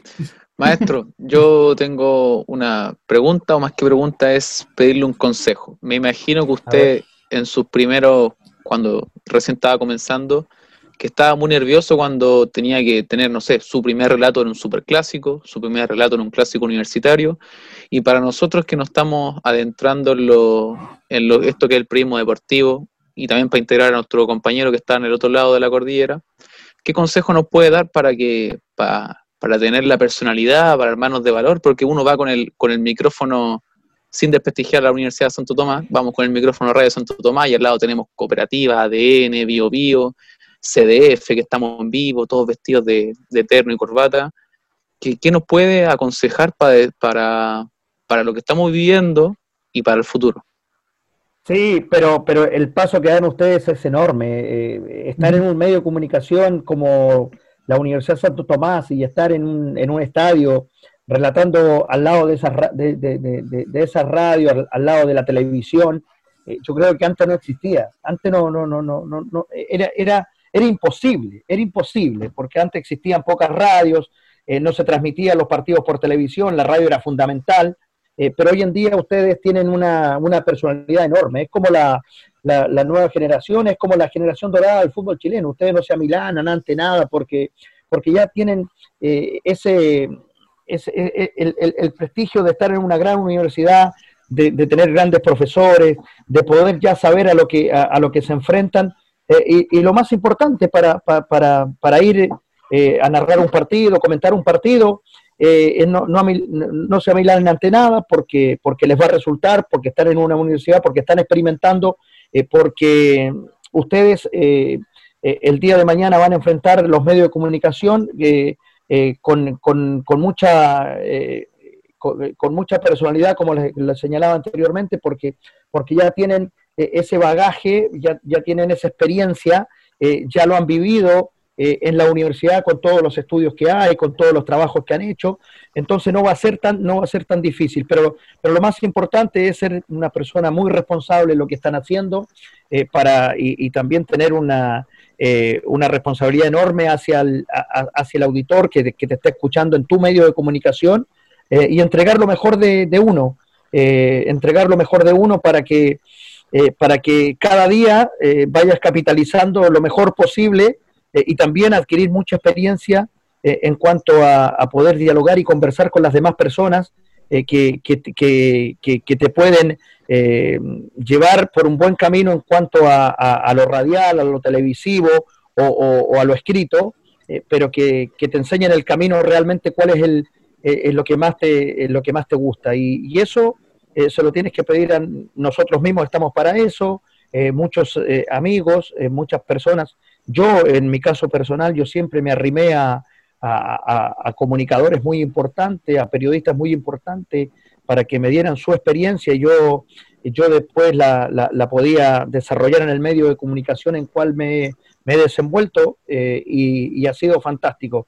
Así que muchachos, ustedes eh, no tienen que eh, eh, no, no, no, no, tienen que por qué sentirse menos que los demás que están trabajando al lado de ustedes durante las transmisiones en los estadios, porque a nosotros también nos hubiese encantado tener la experiencia que ustedes tienen hoy día con los medios de comunicación, con los adelantos, para poder desarrollar un trabajo como el, que están haciendo. Así que los felicito y, y, y lo mejor para ustedes, en lo personal, eh, para lo que viene en cuanto a, las transmisiones que, realicen eh, en todo evento. Ahora sí, perfecto, maestro. Bueno, estamos con Ernesto Díaz Correa, nuestro gran amigo, y yo soy una pregunta a usted, ya que usted ya conoce a Ernesto en, estos, en estos momentos, no sé si quiere hacer una pregunta. Sí, yo justamente tenía una, es una duda que tengo hace mucho tiempo, una inquietud por ahí un poco más técnica, es acerca de, la preparación previa de un relator ante un partido eh, quizás internacional, con equipos o jugadores por ahí que uno no, no, tiene tanta afinidad como si uno relata a, la selección, bueno, uno conoce a los jugadores porque, porque son los jugadores propios, pero ¿qué preparación, va mi pregunta, va hacia el lado de qué preparación previa tiene que, que tener un relator a la hora de enfrentarse a un partido quizás complicado eh, como usted mencionaba hoy, de, los relatos de liga alemana, por ejemplo. Eh, sí, yo soy, mira, eh, bueno, hay que, hay que desarrollar, hay que estudiar bastante. Por ejemplo, de, la liga alemana, el partido que te va a tocar, conocer perfectamente los rivales, buscar en internet todo lo que, la numeración correcta de, de, cada jugador, la pronunciación correcta de cada jugador, que es fundamental hoy en día, porque si no, eh, yo soy te, te, te, te, eh, eh, te hacen mierda, de verdad. entonces, es verdad, entonces tienes que, tienes que tener, bueno, yo trabajo, yo, yo, yo tengo, yo tengo, yo tengo, a ver, yo tengo un muchacho que me, que me, que me, que me ayuda montones en eso, porque en esto, en esto tienes que, tienes que tener tu, tu equipo de trabajo, tienes que tener, para prepararte para un relato deportivo, eh, tienes que tener tu fonoaudiólogo durante eh, el mes, una vez, dos veces al mes, tu fonoaudiólogo, eh, tienes que tener tu, tu persona que te lleva, que te lleva, la, que te lleva a las redes sociales, por ejemplo, tienes que tener otra persona que te lleve todo lo, estadístico, que, que, te muestre realmente el equipo que puede, que, que, puede jugar, los rivales que se van a enfrentar, la pronunciación correcta, eh, qué sé yo, eh, eh, dónde, en qué estadio se va a jugar, a qué liga pertenece, cuántos, qué, qué, fecha de la liga es la que, en la que se está desarrollando, en fin, muchas cosas. Y, para, y para un consejo para identificarlos en, en, la cancha hoy en día, por ejemplo, uno es pelado, otro es melenudo, otro se peina como moicano, eh, otro usa la jineta de capitán, eh, otro, qué sé yo, se, se tiñó el pelo. En fin, hay, hay, muchos detalles, hay muchos detalles para, para, para buscar y encontrar el jugador en cuanto a, lo, a, lo, a los relatos en la transmisión deportiva, ya sea por televisión o cuando estás o cuando estás por radio, pero, pero eso es, eso es eh, fundamental, el prepararte antes correctamente y llegar bien a la transmisión deportiva, a la transmisión de tu, de tu, de tu equipo de trabajo y tener un respeto por el auditor, entregarle lo mejor que tú tienes eh, para que él se sienta identificado, que esté escuchando algo que, que, es correcto y que, y que es verdadero. Muchas gracias, muchas gracias. No, por favor. En el caso de soy Ernesto, eh, como es del otro lado de la cordillera, igual es, sorprendente cómo se aprende de cierta forma con esta nueva generación que usted mismo dice, de nuevos periodistas, en este caso nosotros. Eh, ahí va, en parte va mi pregunta, para, para ponerle en contexto. ¿Usted qué le pareció esta nueva generación, la que ha empezado a salir dentro de estos últimos tiempos? Bueno, la nueva, la nueva generación viene pisando fuerte eh, y, es es fundamental lo que están haciendo ustedes, por ejemplo, en la, en la Universidad Santo Tomás y en todas las universidades, de tener eh, preparación enorme en los estudios que tienen. Antes, antes no existían estudios, solamente existía, qué sé yo, la pizarra y el banco. Eh, hoy en día tienen estudios eh, de, de, televisión, de radio, tienen para hacer, qué sé yo, para hacer teatro, para hacer radio, para hacer televisión, para hacer prensa. Eh, tienen programas diarios, eh, tienen eh, noticias a la hora, es fundamental, y tienen una radio, o sea, eso, eso es lo mejor que hay para, para, prepararse en un medio y llegar, y llegar con las mejores armas al medio de comunicación que ustedes van a trabajar cuando, cuando egresen, cuando se reciban, y eso es lo, es lo que es lo que yo más admiro hoy en día en todos ustedes, porque tienen una capacidad enorme, porque las redes sociales también eh, hoy en día eh, tienen una gran ventaja en ese aspecto para, para el conocimiento, para eh, en lo que se van a desenvolver. En fin, eso es muy importante. Y como te decía, las la, nuevas generaciones vienen, vienen pisando muy, pero muy fuerte. Por algo nosotros también, los, que, los que llevamos mucho tiempo en esto, hemos tenido que reinventarnos, renovar muchas cosas, adaptarnos eh, para, que, para que esto fluya y para que esto eh, vaya por un cauce normal en cuanto a, a, lo que te lleva hoy en día la, lo, que es el Internet. Entonces, eso es, eso es fundamental. Eh, hoy en día estar, estar bien, estar muy al tanto de, la, de lo que está aconteciendo con las redes sociales. Porque si, bueno, a mí me dijeron en la radio, tú tienes que tener Twitter, tener Instagram, tener Facebook eh, y tener no sé qué más, o sea, ya, ya tengo todo, ¿ah? porque tú eres una persona eh, que eres el relator, eh, eres conocido a nivel, a nivel nacional, eres una persona pública, entonces nosotros queremos que tú tengas todo esto porque, porque te tienes que dar a conocer cada día más. Entonces, si tú tiras un Twitter, eh, hay mucha gente que te va a seguir, en Instagram la misma historia. Entonces, eso es bueno para uno y también para el medio donde está, donde está trabajando. Quiero levantar la mano, Marcelo, otra, otra pregunta, Ernesto. Eh, usted ha podido analizar mucho a la selección chilena, eh, a distintas generaciones que han pasado por la selección.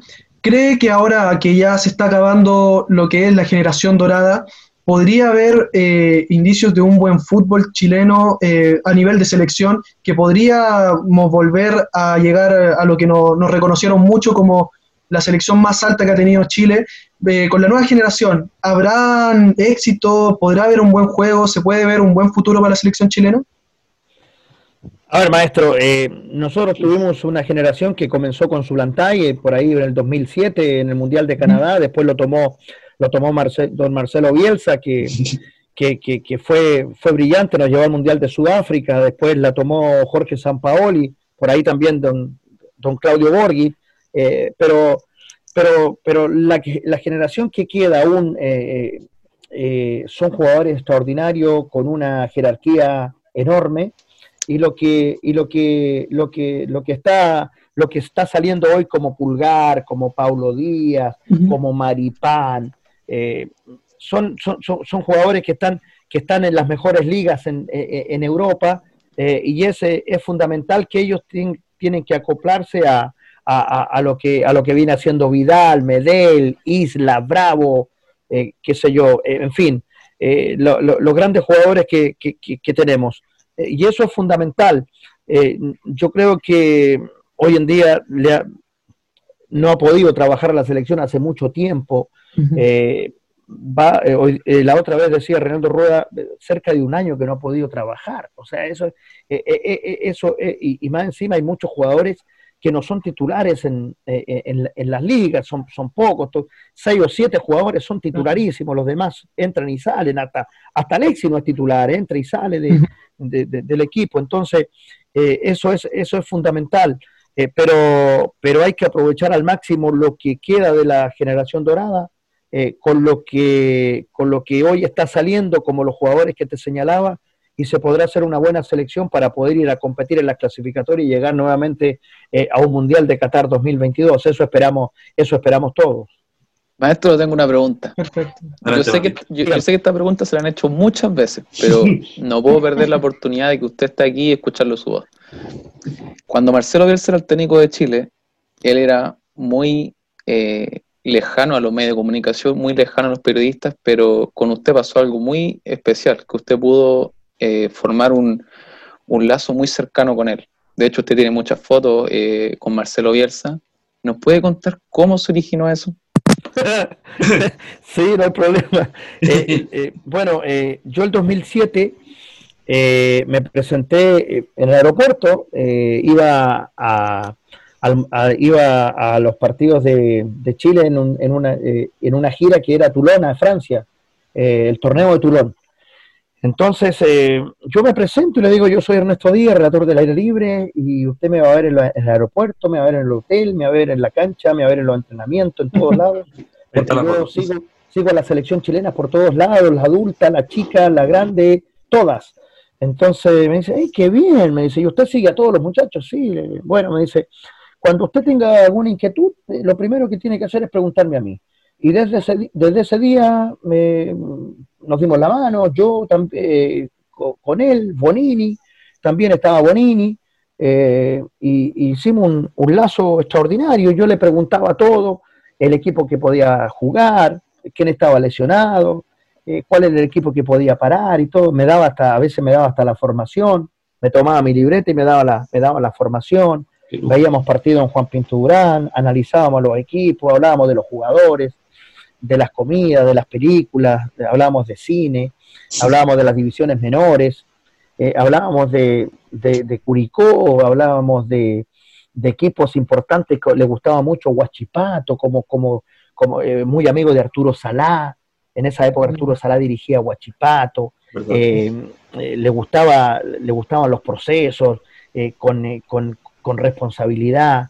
me mostraba lo que era el, campo deportivo de Juan Pinto Durán, cómo lo había reestructurado, cómo lo había dejado, el pasto a qué altura. Me mostró, por ejemplo, un día, me muestra todo lo que es la maquinaria que tenía para trabajar en Juan Pinto Durán. Tenía eh, una máquina para sembrar, una máquina para cortar pasto, una máquina para desmalezar, una máquina para peinar, ¿no? Tenía, tenía de todo y sabía de todo.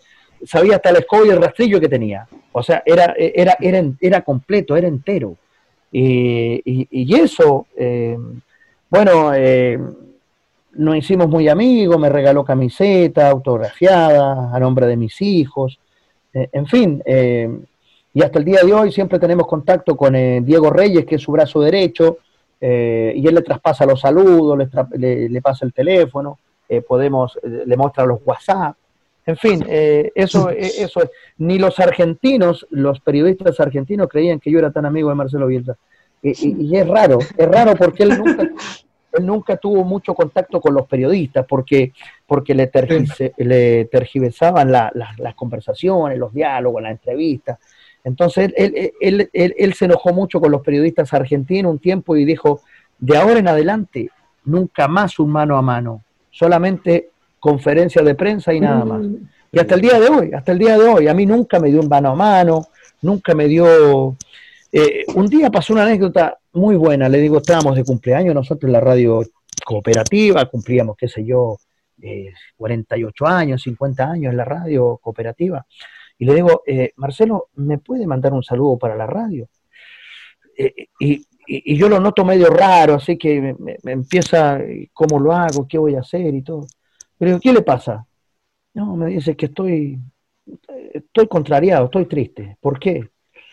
Porque le tengo que decir que no a un amigo. ¿Y a qué amigo? A usted, pues me dice, no puedo, yo no puedo, no puedo darle la, no puedo darle el saludo. ¿Sabe por qué? Porque eh, eh, si le doy el saludo a usted, se lo tendría que dar a todos. Ahí yo voy a romper lo que yo dije desde un comienzo que no voy a dar más exclusivas a nadie. Entonces, ¿me, perdona? ¿Cómo no lo voy a perdonar? Da lo mismo, Marcelo, no se preocupe. Lo perdona todo. Lo perdono todo, claro, no. No, fue, fue, muy entretenido eso. Y eso, hace, bueno, y, hasta el día de hoy. Hasta el día de hoy. Qué buena anécdota. ¿Alguien más quiere hacer una pregunta antes de la próxima especial que tenemos para, para Ernesto? Sebastián tal vez quisiera hacer una pregunta. Sebastián, lo vemos un poco callado. no, que también he tenido problemas de internet, que se me, se, me cae. Por si teletrabajo. No, pero ahí Oye, no, Seba, díganos. Sí, bueno, una, una pregunta que igual la tengo acá pero solo quiero preguntarle así. ¿Lo hiciste bolsa al oído, Juan? No hizo fuerte fuerte audio. ¿Te salió muy fuerte? ahora sí, ahora sí. Sí, sí mucho. Oh. Ah, perdón, es que no, no puedo controlar. No, pero, eh, quería preguntarle si eh, el paso de cuando Marcelo Bielsa se, se, va de la selección chilena, vino un proceso histórico y exitoso también para la selección con, con igual cuando gana la Copa América el 2015 y el 2016, ¿cierto? Eh, en opinión suya, la salida de Bielsa se mantiene la, lógica de juego, o mejor dicho, cuánto afectó a la sección chilena el, no ir a, Rusia, ¿cierto? A Rusia 2018, sabiendo que Chile venía de un bicampeonato de América, ¿cierto? Eh, pero que después del 2016 quizá hubo un, bajo rendimiento importante que significó no solamente no clasificar a Rusia, sino que ah, no ir al mundial y considerar un fracaso para una generación que un tercer mundial quizá consolidaba mucho, sobre todo por, por el rendimiento. Entonces, ¿se mantiene en algo la, la enseñanza de Marcelo Bielsa o, usted cree que se perdió con el paso del tiempo que no, lamentablemente para la selección chilena no, no pudo ir a Rusia? Al hueso. Sí, Sebastián, mira, eh, lo que pasa es que lo de Marcelo, bueno, Marcelo Bielsa le dio una, muchacho le dio una identidad futbolística al fútbol chileno. Eh, eso, eso, eso lo tenemos que tener clarísimo, eh, porque antes éramos un equipo de reacción y no de acción, ¿ah? que empatábamos, que veíamos perdiendo y que buscábamos el, empate o buscábamos el triunfo. siempre viajábamos con la selección y, de vuelta con, el saquito lleno de goles, pero con, con Marcelo Bielsa fue, fue muy distinto porque le dio otra mentalidad al equipo, a los jugadores, eh, un trabajo enorme, nada es improvisado, sino que todo es muy trabajado, todas las jugadas, eh, todo el esquema, toda la estrategia, eh, todos los movimientos, muy trabajados, por algo tiene un equipo técnico extraordinario, y eso, después que él se, deja la selección, la, toma la toma Jorge Sampaoli, pero también hubo un paso con, con Claudio Borghi, pero, pero Claudito Borghi fue muy papá de los jugadores, eh, fue muy amigo de los jugadores, y, y, eso también le restó un poco de, de, ser más exigente y, tener eh, y, pedirle, y pedirle a los jugadores que, que, tuvieran, que fueran más responsables. Yo creo que eh, ahí hubo una irresponsabilidad de los jugadores hacia, hacia el técnico, porque el técnico como Borghi les daba todo, pero los jugadores no supieron responderle en cuanto a, la responsabilidad que, había, que era, que era obtener, obtener buenos resultados. Se fue a una Copa América Argentina y quedamos eliminados con Venezuela. No sé si ustedes se acuerdan de eso. Entonces, claro que sí. Eh, en Argentina yo. Eh, exactamente. Y después de ese paso, viene, viene lo de lo de Jorge Sampaoli, que Jorge Sampaoli eh, escuchaba y, y, entrenaba y escuchaba todas las charlas de, Marcelo Bielsa, el trabajo de Marcelo Bielsa, los movimientos de Marcelo Bielsa. Entonces hizo lo mismo que, que el maestro eh, y le dio mucho, mucho resultado. Y estos jugadores venían, venían con esa mentalidad, venían con esas ganas, venían con esa, mm. con esa, con, esa fuerza de, de, que le había dejado eh, Marcelo Bielsa para, para desarrollarlo eh, en un ciento por ciento. Y San Paoli le dio, le dio ese, e, e, ese toque. Yo creo que Bielsa formó y San Paoli disfrutó porque yo creo que lo que hizo San Paoli en el Mundial de Brasil 2014 creo que fue el pick de, de, de, esa selección en rendimiento. Eh, tal vez en el partido contra, tal vez en el partido contra España, que lo dejó fuera en el Maracaná del Mundial, y el otro partido eh, fue contra Brasil, con el, para que ustedes eh, se acuerden del palo de Pinilla. Yo creo que esos dos partidos, esos dos partidos fueron el rendimiento máximo que tuvo la selección, la selección chilena. Y, se pasa, y si pasaba ese partido, yo creo que se metía entre los, entre los primeros de, ese, de ese mundial. Pero, pero bueno, eh, no cambió eh, la selección en cuanto a, a, lo que lo dirigió Bielsa, a lo que hizo, a lo que hizo San Paoli, eh, a lo mejor San Paoli buscando lo mismo que Bielsa, pero últimamente cuando quiso cerrar el ciclo San Paoli, como que él si ganaba 2-0 quería cerrar el partido, quería abrochar el partido mm. y, y, no, y no seguía atacando, sino que eh, lo aguantaba.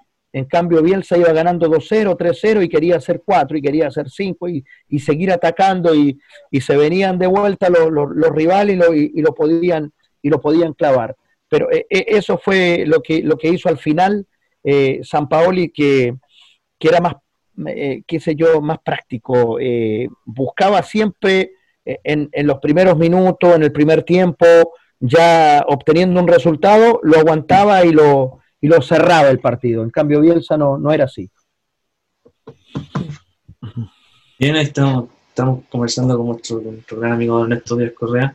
Ernesto, bueno, esta semana ha sido muy nostálgica en respecto a efemérides de partido. Bueno, usted recordaba el partido de España, que después fue, estuvo de aniversario, en la goleada 7-0 de México, que, supuestamente usted también estuvo en Estados Unidos con, con cooperativa, pero yo creo que un partido que en el cual se destaca y a propósito del especial por el cual hemos hecho en estas últimas dos semanas, es lo de Sudáfrica. Yo creo que, que ese gol a Honduras, que, que, usted relató y que marcó la historia, porque todos tuvimos que esperar mucho tiempo para poder, escuchar, para poder, eh, para poder nuevamente escuchar un gol en un mundial, ¿por cierto? De hecho, aquí tengo una sorpresita para usted, si que me permite. Bueno, de hecho, fue nuestra primera vez. Para nosotros, para nosotros, para nosotros. Para nosotros. Bueno, esta sorpresa igual es para, para Ernesto. mientras se comparte la pantalla. ¿La ven, cierto? Sí. Todavía no. Ahora sí. Solo escuchen. No se escucha. No se escucha, Francisco. ¿No? No, no, no, no, no se escucha nada. Ah, qué raro, qué raro. tenía que pasarme esto. Bueno, ocurre, suele ocurrir. Suele ocurrir, maestro. Son cosas que pasan, sí. Estamos en vivo. No, no importa, no hay problema. Eh, sí, eh, bueno, para ustedes, muchachos, eh, primera vez que veían un gol en un mundial. Primera vez. Claro, Los felicito. Por eso dicen que somos una generación que, se acostumbró al, triunfo. Sí. déjeme intentar nuevamente, por favor. Déjeme intentar, si no, seguimos hablando. Tocó por la derecha el pase. Yurgo.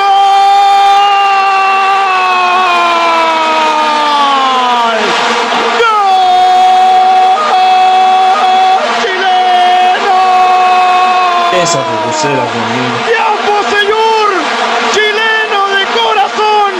¡Haitiano de tomo y lomo! ¡Pelota en la red, pelota en la red, pelota en la red, pelota en la red! ¡Mató, mató, mató, mató, mató, mató! 34 minutos de la etapa inicial del partido, señoras y señores. Jan Señor, autor de la conquista. No lo vas a olvidar nunca, papá. Acá en el Montbelá, el gol de Chile en este mundial. No lo vas a olvidar nunca, Jan Bosellur. Pelota en la red, pelota en la red. Mató, mató, mató, mató. Así te quiero y así me gusta, Roja Linda. Grande de verdad, grande papá. Bosellur para Chile. Chile 1, Honduras 0. Qué lujo, ¿cierto? Qué recuerdo. me, emocioné, me emocioné. aquella mañana.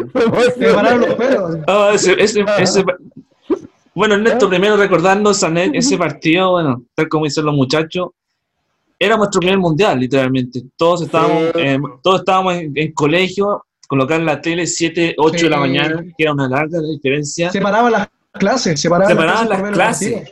En mi- una, una- sí, una, una- Sí. una- una anécdota que yo tengo es que en mi Sí. tele, en el colegio que yo vi en el mundial, tardó tanto que nos perdimos un tiempo entero, bueno. Así de mala era. Era pésima, era pésima. Pero por lo menos después vimos los goles, pues menos mal.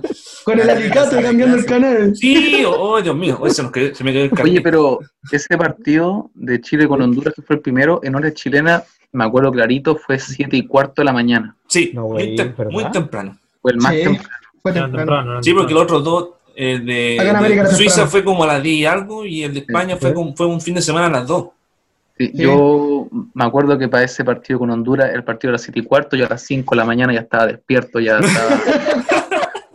Eh, ya quería que el partido empezara, porque era nuestro primer partido de Chile en un mundial, Sí. era algo Emocionante. inédito y, y no, fue inolvidable. Recuerdo que el partido Chile mereció ganar por más y lo sufrimos como bien chileno, pero, pero se disfrutó de una forma increíble. Ahí está el recuerdo, ¿ves? De esa, de esa nómina.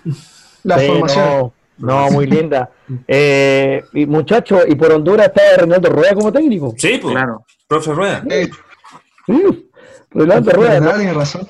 cosas de la vida. fue- fue- fue maravilloso porque, bueno, eh, para contarle a, también a, a Josué Sánchez eh, al otro lado de la cordillera, Chile clasificó con 33 puntos para ese mundial, fue Sí. segundo después de Brasil y clasificamos como dos o tres partidos antes en Colombia. Sí. Entonces, eh, esa fue una, unas clasificatorias extraordinarias, con, con un puntaje increíble, eh, y, y se ganaba en Colombia, se ganaba en Bolivia, en Venezuela, se empataba en Argentina, se le ganaba a Argentina acá, se perdía con muy, o se empataba con Brasil y se le ganaba 1-0 acá, o sea, El son- empate en Uruguay también, histórico. el empate, en- el empate en Uruguay con, con los dos goles de Marcelo Sala. Acuérdense que Marcelo Sala comenzó, comenzó con esa clasificatoria y después dijo, yo hasta aquí nomás llego, me retiro porque creo que ya... ¿Ah? Se va yendo, se va retirando. Eran sus últimos part- sus últimas. Era, Cartuchos. exacto, eran sus últimos partidos. Eh, entonces eh, era así, eh, cuando, cuando le faltaba un jugador, siempre, bueno, echaba mano a Esteban Paredes, eh, el Chupete Suazo eh, fue fundamental en esa, eh, en esa, en esa campaña para, para ir a Sudáfrica. Goleador de la clasificatoria. Goleador, goleador. Matías, Matías Fernández era su regalón, ojo, Matías Sí. Fernández era su regalón de Bielsa. ¿Ah? El, que, el, el que siempre jugó todos los partidos, Carlitos Carmona, como volante central toda la vida. Él, era, él era titularísimo. Y ustedes que me vienen a decir ahora que ven por primera vez vieron un partido de la selección chilena en un mundial, los felicito, extraordinario, porque yo también sentía eso cuando, cuando jugábamos contra, contra Alemania, cuando jugábamos en la España 82, eh, parábamos todo en la, en la sala, compadre, y colocábamos un, un- un televisor y, y lo veíamos en el colegio por, por los horarios. Eh, llegar a Sudáfrica después de tantos años, después de Francia 98, nos tocó Sudáfrica 2010. Miren todo lo que había pasado. 12 y que largos marcara- años. eh, 12 largos años y que marcara a un chileno eh, eh, en un mundial eh, fue, fue, fue muy lindo. Y después, más adelante, en otro partido, marcó Mar González, que él nació en Sudáfrica. O sea, son cosas, son, son coincidencias muy, muy, muy, Sí, muy lindas, ¿verdad? muy, muy bonitas, claro. De, eh, Como si eh, estuviera hijo, de, destinado. hijo de Raúl González, un jugador del Santiago Wander que se fue, que se fue a jugar a la Liga de Sudáfrica y vivió muchos años allá y, y ahí nació Marc. Entonces son, son, son cosas muy, muy maravillosas. Pero eso de que ustedes me dicen de es muy lindo, es muy, eh, eh, es muy eh, emotivo eh, eh, eh, y, y- y muy llamativo que, que me digan, claro, yo, mi primer mundial y mi primer gol en un mundial que yo vi fue el de Bocellur contra Honduras. Eso los marca a ustedes también para toda una trayectoria, para toda una, eh, una historia que la van a comentar y la van a hablar toda la vida. Entonces eso, eso, es, eso es maravilloso, muchachos. Y eso, eso de Sudáfrica fue, fue extraordinario. Eh, pasamos a, a la otra ronda, pero ahí nos tocaba siempre Brasil. Nos tocó Brasil en, en, en, Francia, nos tocó Brasil en Sudáfrica y nos tocó Brasil, en Brasil. no nos podíamos sacar nunca Brasil. Entonces, bueno, eh, pero, pero es así. Y me acuerdo una de las de las anécdotas más, más importantes con Marcelo Bielsa. Yo después, después del relato, yo me voy al VIP eh, y, me voy a la, a la zona mixta cerca de la conferencia de prensa y viene saliendo Marcelo que va rumbo a la conferencia de prensa y le digo, pues, le digo yo, eh, clasificamos, pero nos toca Brasil. Oh, usted está igual que los jugadores, me dice adentro, los tuve que levantar porque eh, están, están apenados porque clasificaron. Pero no están apenados porque clasificaron, están, están, están apenados porque, porque les toca Brasil. Ese otro partido, ¿cuándo Chile había clasificado a octavos de final en una Copa del Mundo? ¿Me lo puede decir? Me dijo, y, se enojaba conmigo. claro, y me, y me decía a mí, y respóndame, decía, antes de ir a la conferencia de prensa, porque los jugadores adentro él los tuvo que levantar. Muchachos, vamos para arriba, hemos clasificado a un mundial. O sea, hemos clasificado a, la otra ronda de un, certamen tan importante como un mundial. No, fue, fue, fue muy lindo esa, esa historia. Eh, y también Marcelo no no tenía todos los jugadores en Europa. Habían algunos nomás en Europa, no mm. estaban todos en Europa. ¿ah? Como, como ocurrió con San Paoli, que todos estaban en Europa, en las grandes ligas, jugando todos los partidos. En fin, eh, pero bueno, eh, eh, la, gracia de, Marcelo y la estrategia y la táctica de Marcelo era hacer jugar, qué sé yo, a Boseyur de lateral y de puntero, al Chapa de lateral y de puntero, qué sé yo, y mil cosas eh, inventó. Eh, cuando no tuvo al chupete Suazo en Sudáfrica porque llegó lesionado y porque se recuperó solo para un partido, colocaba a Valdivia como nueve y medio. Entonces inventó muchas cosas. Claro, claro, muchachos. Mira, de hecho, Ernesto, aquí tengo la nómina que fue a Sudáfrica y efectivamente lo que te dice es cierto. Por ejemplo, al contarla veo siete u ocho jugadores de la aquí del medio local. Sí, pues. Por ejemplo, para que se haga la idea, nos sentamos nuevamente de años atrás. Ismael Fuentes, está en la Católica. Waldo Ponce, también en la Católica. De los Andes. Sí. Miguel Pinto y Marco Estrada de la U. Rodrigo Millar, que está en Colo Colo. Esteban Paredes, que también era de Colo Colo. Y Luis Marín de Unión Española. Sí. Ahora casi ninguno estaba en, Chile de los del 2014, la, muy poco. Por de hecho, aquí sale que Valdivia estaba en el Alain, por ejemplo. Claro. Carmona, Carmona está en el Regina. Mira. Mira. Mira, Carlito. Y el más viejo, según la nómina, era Pablo Contreras. Pablo Contreras. Sí, el más viejo, tenía 31 años. ¿Y a dónde estaba Pablo? Estaban en el, el PAOK de Grecia. Ah, de Grecia. De Grecia, verdad, jugaba un tiempo ahí. Tuvo buena campaña también en el PAOK, fue bien valorado como jugador. Y por ejemplo, un jugador a destacar también, Gonzalo Fierro, que está en el Flamengo. Claro, claro, claro, Gonzalo Fierro en el Flamengo. Parte de, la, eh, nómina. Y, usaba como, usaba como central a Ismael Fuentes, a Marcos González, a Waldo Ponce. Y a Vidal de lateral. Al otro González. A, Vidal era, era, que se le desordenaba un poquito y siempre lo tenía que andar Claro, él se le desordenaba eh, Vidal. Entonces, y hasta ahora es así, hasta hoy en día.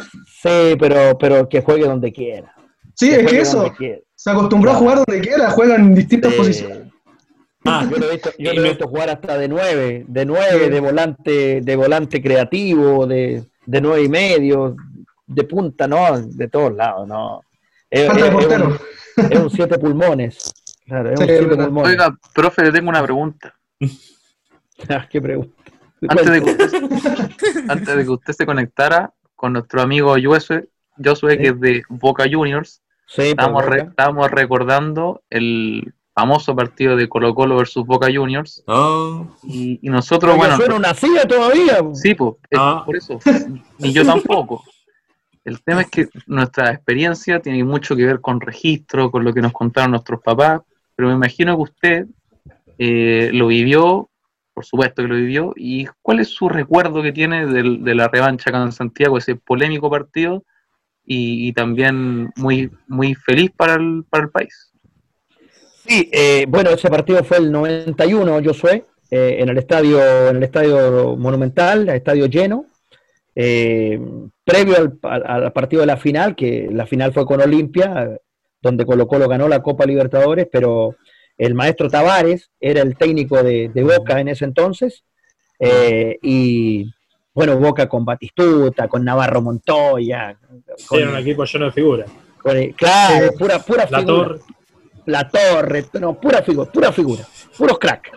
Eh, y, y, Colo Colo le, jugó un partidazo. Eh, entonces, como, como lo típico de los equipos argentinos y uruguayos, eh, arrastrar jugadores para, para, llevárselos a, qué sé yo, a eh, para que los suspendan, para que lo, lo, echen del equipo, para que le muestren la tarjeta roja. Eh, cuando ya no puedes ganar, buscas, buscas el, el, otro lado, el, ah, el, el pegar.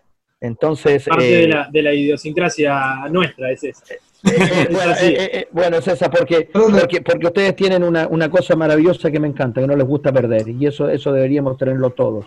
A nadie le gusta perder, a nadie le gusta perder. Entonces, cuando te, cuando te pintan la cara y cuando te lo muestran y cuando te, cuando te están bailando, es complicado, es difícil. ustedes la saben hacer, los uruguayos la saben hacer, nosotros no la sabemos hacer.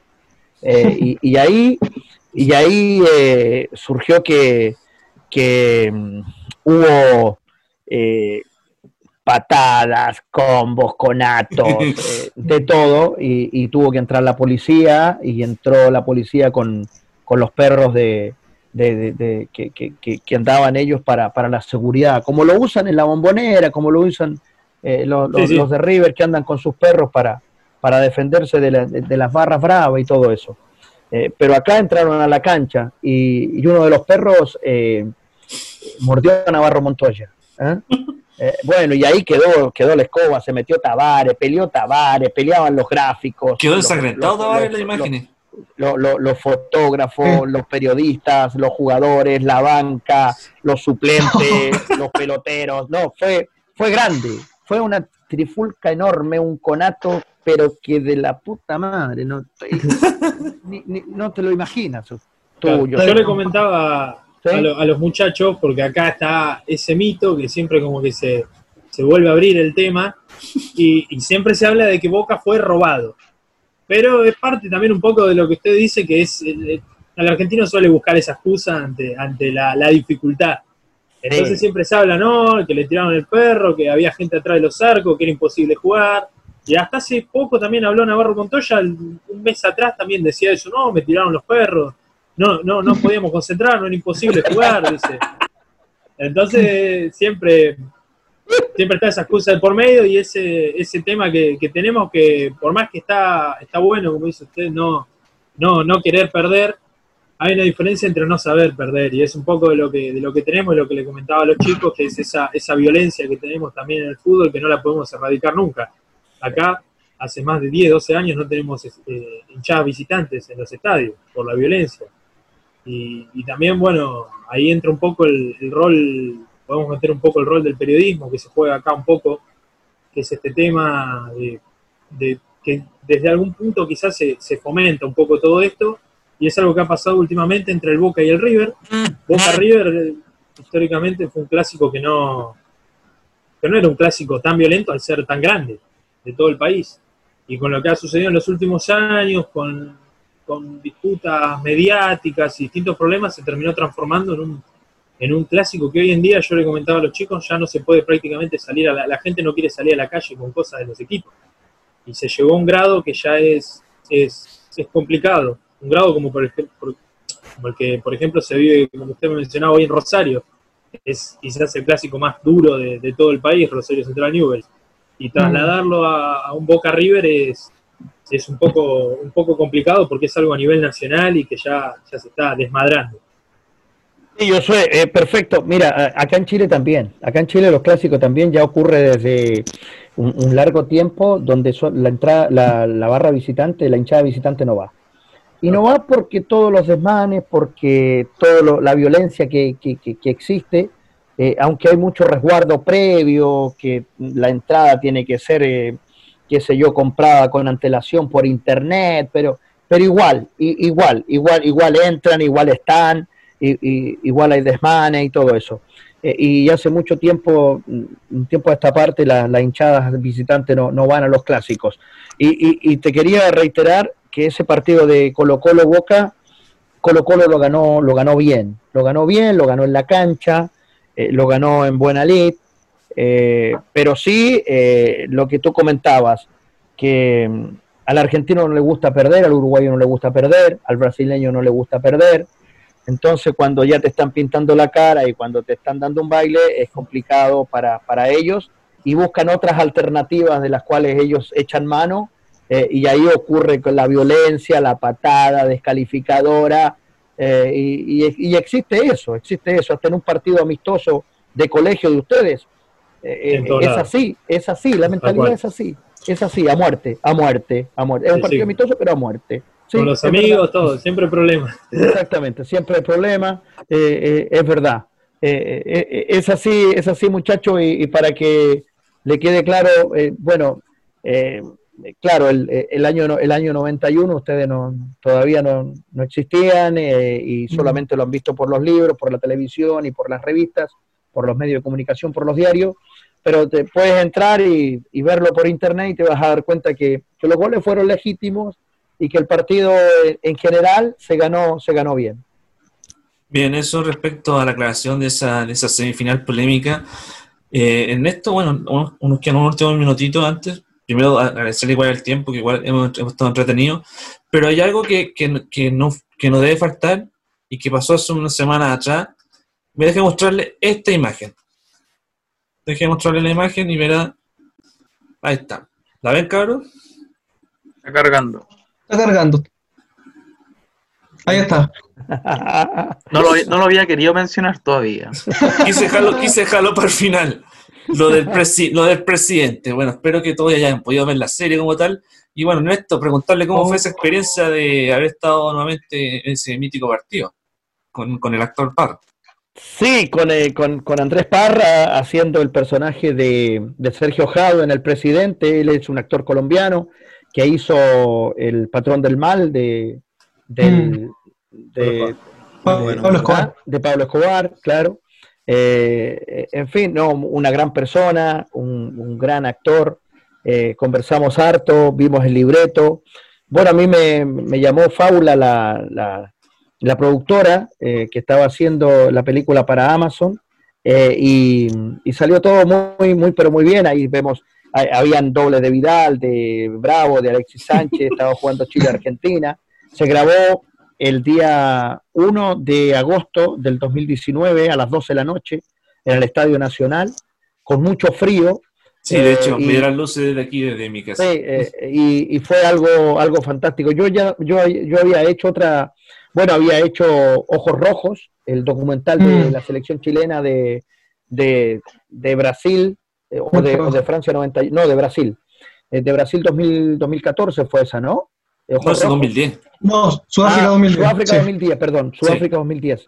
Ojos Rojos, eh, también con, con, unos muchachos, unos directores y, y, protagonistas extraordinarios. y también, bueno, ha hecho música con Los Miserables he doblado mm. para, para, los monitos animados, he hecho obras de teatro, pero esta, esta me encantó, me gustó mucho y además que me pasaron un libreto, eh, bueno, yo lo leí, lo, lo, vi una semana antes, tenía que estudiarlo, pero cuando ocurrió eso en la cancha, yo lo hice todo improvisado y salió, salió fantástico. Y otras escenas previas al partido también, donde tuve que ir a los estudios a hacer la, la narración y el gol de Alexis Sánchez. Eh, eh, en la final también fue, fue fantástico.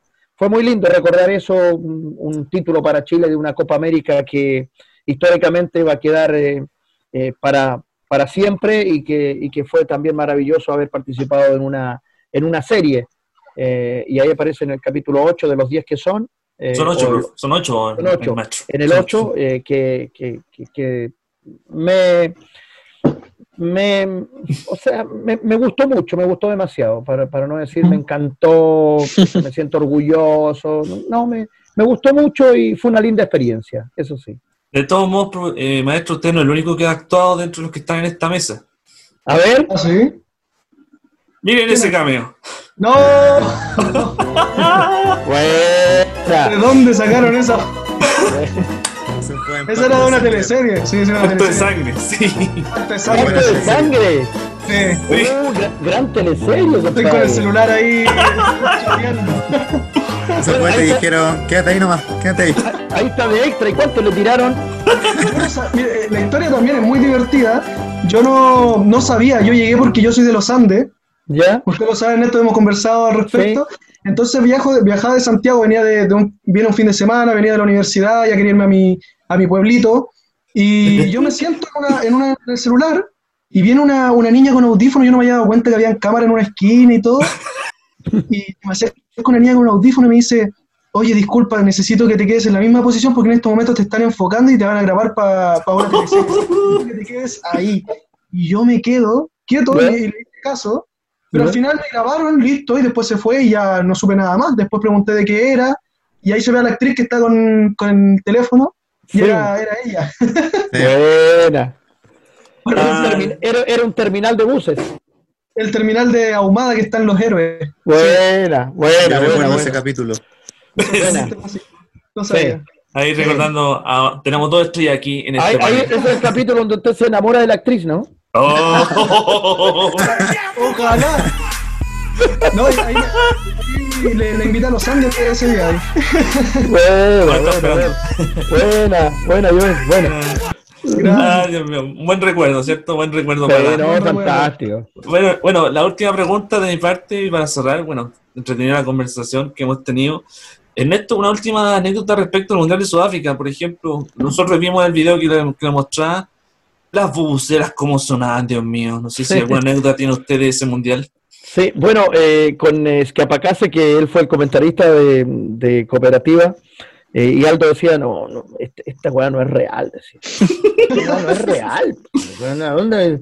Estamos en Montbelá, estamos en Nelspree, estamos en, qué sé yo, en, Johannesburgo, eh, eh, y, y- y yo escucho bubucela, pero no, pero, pero esto, esto lo colocan por lo alto parlante, weón. porque no veo a todos con bubucela tocando en el mismo momento y que salga ese, ese ruido. No sé si ustedes se han fijado que en todos los mundial- mundiales como que hay un ruido de fondo, ¿no? Que, Sí, que es, Sí. muy, es muy- es muy lindo. un murmullo. Pero, pero, pero este era muy pegajoso, era, era raro. ¿Cachai? Sí, Entonces, en todos los. Esa, el- claro, la bubucela, y al final era, era grabado. Ah, Era ¿sí? ruido grabado Oh. que tenía FIFA, claro. Mira, por fin lo sabemos después de 10 años, weón. ya era hora. No, pero ¿cómo? Yo no tenía idea. No sabíamos. No sabía. Yo pensé que eran No. bubucelas así en vivo. Sí. O sea, hay bubucelas en vivo, existen. Pero, pero Sí. al unísono todas sonando y gritando. Yo sé que contratado bastante. orquesta, no sé, algo. Sí. Era, era- Pero- era ruido, era, era, era ruido con, eh, con asistencia de sonido, papá. Lo que sí me llamaba la atención, porque bueno, nosotros lo veíamos desde una transmisión en, Sí. en- por televisión, era que el ruido en cada partido, cada grupo, cada ciudad, era el mismo, El mismo ritmo. ya, ¿viste? Ahí está la respuesta. Todo calza, pollo, todo calza. incertidumbre. Claro. Y ustedes, y, y- y lo- ustedes que, que- que son eh, enfermos por el internet, ¿han escuchado lo- los, los himnos de la de, de los mundiales? Los himnos de los Mm, mundiales. El mundial de Sudáfrica fue Sí. Shakira con, Sí. Ah, Con sí, el- sí. con el otro español. El Ya. de Italia Sí. 90 es el mejor. El de el- eh, eh, bueno, ahí iba yo. El de Italia 90 es insuperable. Una estatua italiana. No, extraordinario. Extraordinario. Es una ¿Sí? cosa, es una, es una, es una cosa maravillosa que, que rompe todo. Claro. Me podría colocarlo, pero si no, YouTube me bloquea. No, lamentablemente no puedo ¿Verdad? recordar ¿No, ese no, momento. no, no- no podéis colocarlo? No se puede, no se puede. Ah, bueno. YouTube es muy Bueno. censural. Ahora, en la edición podcast lo puedo agregar después para el final, pues para como cierre. Sí. Eso lo podemos hacer.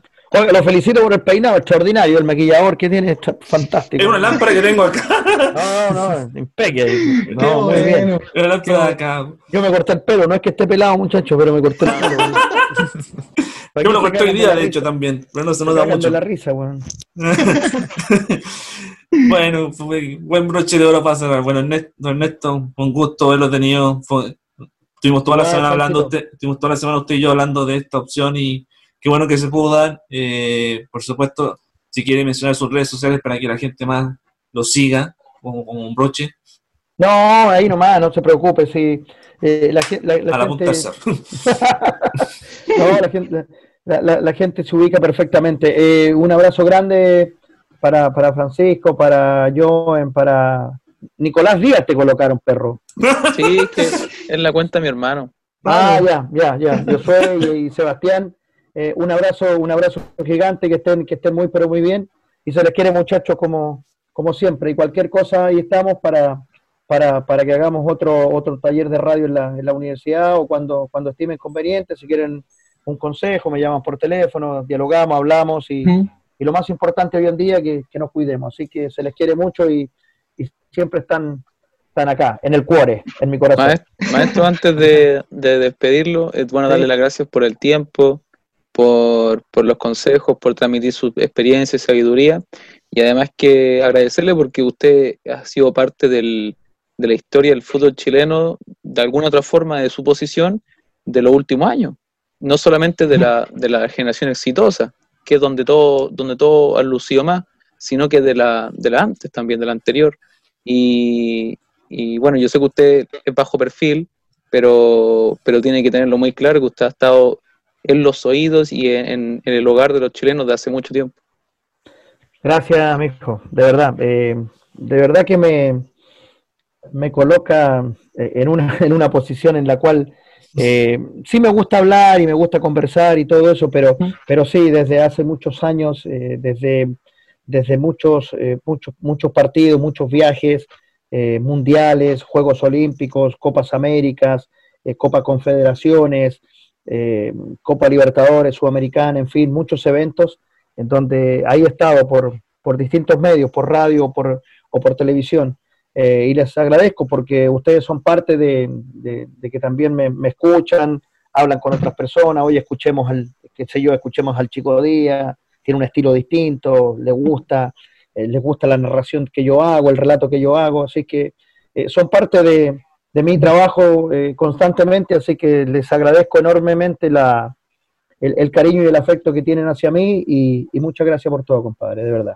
No, para nosotros un honor nuevamente y bueno, despedamos a cabros con un aplauso a Ernesto como se debe, por favor. Gracias, se lo merece. Gracias. Una palabrita antes de decirme, bueno, don Ernesto, yo, usted sabe que de repente también nos mensajeamos por WhatsApp y ahí lo saludo para las fiestas. Eh, bueno, y ahora que lo tengo aquí de frente también, decirle, darle las gracias porque a veces le salen oportunidades y piensa en uno que está aprendiendo para poder eh, recomendar también a, medios como de regiones que tienen partidos para cubrir. Ahí me dio la oportunidad de hacer mi primer relato en una cancha, en un estadio de fútbol, yo no lo había hecho, que fue el partido de Magallanes por la radio Santa Cruzana. Así que yo agradezco mucho que me haya dado esa oportunidad, también agradezco que lo encuentro en la zona mixta, siempre intercambiamos un poco de mensaje ahí, eh, y bueno, feliz de, esperar que cuando vuelva al fútbol reencontrármelo de nuevo por la zona mixta y poder conversar un, rato. Gracias, Josué. Igual, un abrazo grande y ahí nos vamos a abrazar, no por, por internet, sino que abrazo en, en directo. después, un abrazo en, directo. Exacto. ¿Qué dijo Chamagón? No, nada, abrazo en directo. Ah. que no que tenga que igual eh, sumarme acá que un, siempre un agrado conversar con, con usted, don Ernesto, eh, un hombre con, con alta trayectoria, que, sabe harto de fútbol. Eh, da gusto conversar aquí con, con usted siempre. Y bueno, saber que dar consejos a la, sobre todo a las futuras generaciones y, en colaboración en lo que se pueda, ¿cierto? Siempre es importante y, y fue una conversación bastante grata, la verdad sobre todo en, por lo menos en un poco hablando de lo que, lo que pasa en contingencia, son, son tiempos complicados actualmente, pero siempre es bueno un poco salirse de esto, entretenerse, ¿cierto? Con, con los temas que más, te, que más le gusta a uno, en este caso el fútbol, y, y conversar de, de, muchas cosas que, que abarcar, como por ejemplo lo que fue la anécdota futbolística y, y la trayectoria que tiene. Gracias, Evita. Ahí está. Eh, eh, igual se te quiere y, y gracias por, por lo que, por lo que acabas de decir, porque yo, yo quiero entregar siempre lo, mejor a ustedes, eh, comentándole cómo, cómo han sido mis vivencias, en mis transmisiones, eh, mis años de, trabajo, y eso, eso siempre lo, nunca me lo voy a dejar para mí, sino que al contrario, yo quiero eh, que, ustedes eh, a través de, una conversación, de un diálogo, de un diálogo lo, lo aprovechen lo, mejor posible para que el día de mañana estén en un medio de comunicación y sean lo más responsables posible en cuanto a, al trabajo y, al cariño que le tienen al, periodismo. Y eso lo, tengo clarísimo y, que le vaya muy bien Cevita y también estamos cuando, cuando usted lo necesite y en, en el estadio, donde, donde sea, para, para que nos, nos abracemos de vuelta de esta pandemia. Eso, eh, bueno, falta nomás yo soy que dé sus palabras al cierre, porque bueno, en el caso tuyo, amigo, tú eres la primera vez que conoces a Ernesto, entonces te dejé a ti como final para que te pidas nuestro invitado al día de hoy. Bueno, Ernesto, la verdad que un gusto conversar con usted, intercambiar ahí algunas ideas, aclarar algunas dudas que teníamos de hace un tiempo. Eh, y bueno, también escuchar, escuchar sus consejos que, que nos sirven a nosotros, nos sirven mucho porque estamos arrancando en esto y, aprender de alguien que tiene una gran experiencia, una gran trayectoria es, es, siempre muy, muy importante. Así que nada, agradecerle y, la verdad que no había escuchado ese, ese relato y, y, como, como Matías, la verdad que me emocionó siendo argentino. Argentino que perdió dos. Misión cumplida, señores. Argentino que perdió dos finales con Chile. me, emocionó, me emocionó, así que nada, eh, un placer hablar con ustedes, muchas gracias. Gracias, Josué, un abrazo grande y, y qué, rico, qué, qué, bonito poder dialogar contigo desde, desde Argentina. Eh, también sé que la están pasando, la están pasando mal. Eh, he conversado con, periodistas amigos y, y, sé lo que, lo, lo, que es el, el, fútbol allá, cómo se vive. cuando a mí me preguntan cuál es la mejor liga, yo siempre estoy en la duda si es la, inglesa o es la argentina, porque como se vive el fútbol en Argentina, eh, cómo, son los jugadores, cómo son los equipos, eh, un equipo a lo mejor no es, no, no, no, no, es de los de los grandes, pero está metido en una Copa Sudamericana, está metido en una Copa Libertadores, jugando una final, eh, tiene jugadores que, qué sé yo, que se van a Italia, Francia, Alemania, Inglaterra, España, en fin, eh, por eso a mí me encanta el, fútbol argentino. Eh, y también tenemos a Marcelito Díaz ahí en, Racing, tenemos a Paulo Díaz en, el otro equipo, ah, en River. Isla en Boca. Estamos, esperando a Isla. Y, Isla va a Boca. Eh, y eso, así que yo soy un abrazo grande y, un placer enorme de, haber dialogado con usted desde Argentina. Muchas gracias. Ernesto, le quería pedir un, último favor, un favor un poco grande eh, ahora para, ir despidiendo, que mañana es el Día del Padre y primero que todo quería, ya son como las 12, así que quisiera también desearle un feliz Día del Padre, son más de las 12.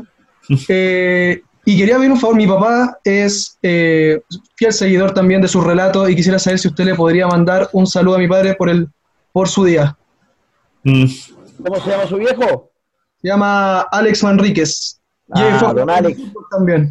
Ah, también. Bueno, a don Alex un abrazo grande. Eh. De, nuevo, de nuevo, por favor. Gracias, ahora sí.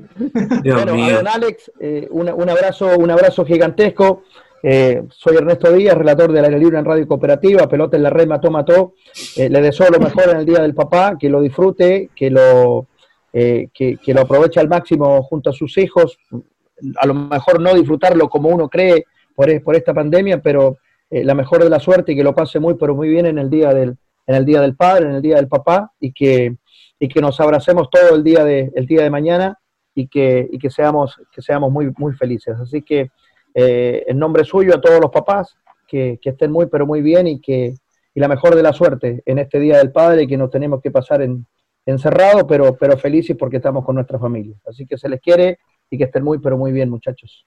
Muchas gracias, maestro. Un agrado compartir con usted. Bueno, yo me encargo de, cerrar. Entonces, muchachos, fue un gusto tenerlos nuevamente. Que tengan una buena semana. Cuídense, como siempre.